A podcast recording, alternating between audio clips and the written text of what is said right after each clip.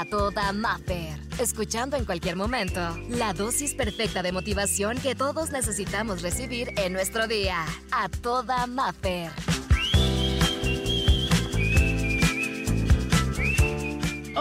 Vamos a hablar de algo que se llama actitud o el optimismo que le ponemos a las cosas, el optimismo que le ponemos a la vida. Y es que te voy a decir algo, fíjate este dato, y, no lo digo yo, está comprobado, el 88% del éxito de la vida, escuchemos bien este dato, el 88% del triunfo, del éxito de tu vida en el ámbito familiar, en el ámbito empresarial, en tu trabajo, se traduce a la actitud que deseas desempeñar.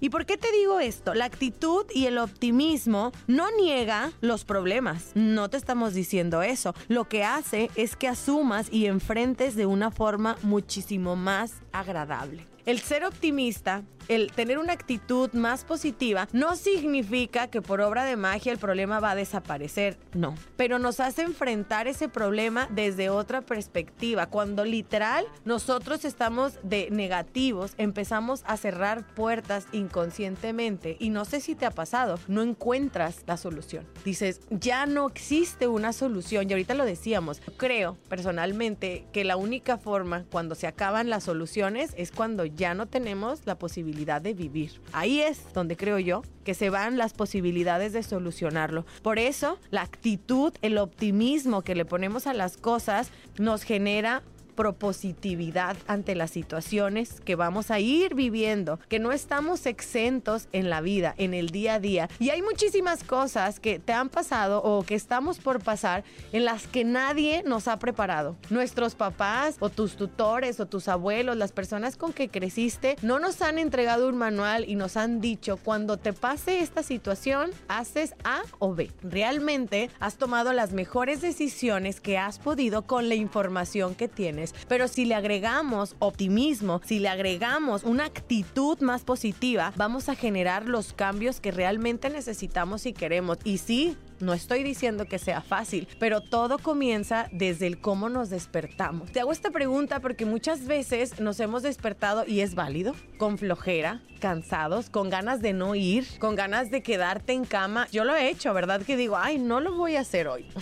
no tengo ganas. Pero el tema es que al siguiente día, y al siguiente día, y al siguiente día, no me puedo quedar con esa actitud. Tengo que aferrarme al cambio. La actitud con la que enfrentemos la vida será el resultado de cómo podremos afrontar nuestros problemas y se traduce, como te bien te lo digo, en cualquier cosa desde que me levanto. Por eso hay que tener propósito de mejorar esa actitud. Fíjate, te voy a decir algo porque ha habido gente a lo largo de nuestra historia que ha hecho cambios. Tomás Alba Edison hizo más de mil inventos y hubo unos que se tardaron años, pero tiene uno en particular que muy probablemente ahorita tengas uno arriba de ti, que es una bombilla, es un foco. Y tú podrás decir, ah, oye, pues sí, es muy buen invento, tanto que lo seguimos utilizando. Bueno, te voy a preguntar y quiero que me contestes, ¿tú crees que tenía una actitud optimista? positiva para llegar a tener un foco como ya como ya el resultado de este invento él tuvo que hacer más de 5001 intentos para lograrlo. 5001 intentos para lograr tener desarrollado el invento del foco de la bombilla. Entonces tú dime si no era una persona optimista. ¿Qué hubiera pasado si al tercero, como decimos, la tercera es la vencida, si no se dio, pues ya ni modo. Imagínate que Tomás Alba Edison hubiera dicho, no, si la tercera no funciona, ya. Lo hizo una cuarta, una quinta, una sexta,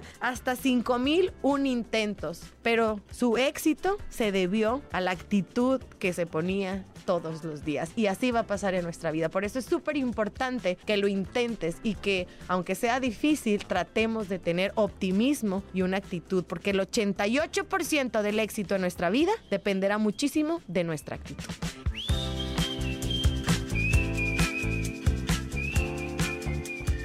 Por hoy, la terapia terminó. Escucha el siguiente mensaje para recargar la pila juntos y sentirnos a toda Maffer. Encuéntrame en redes sociales, Exa Los Cabos y como Maffer Ortiz.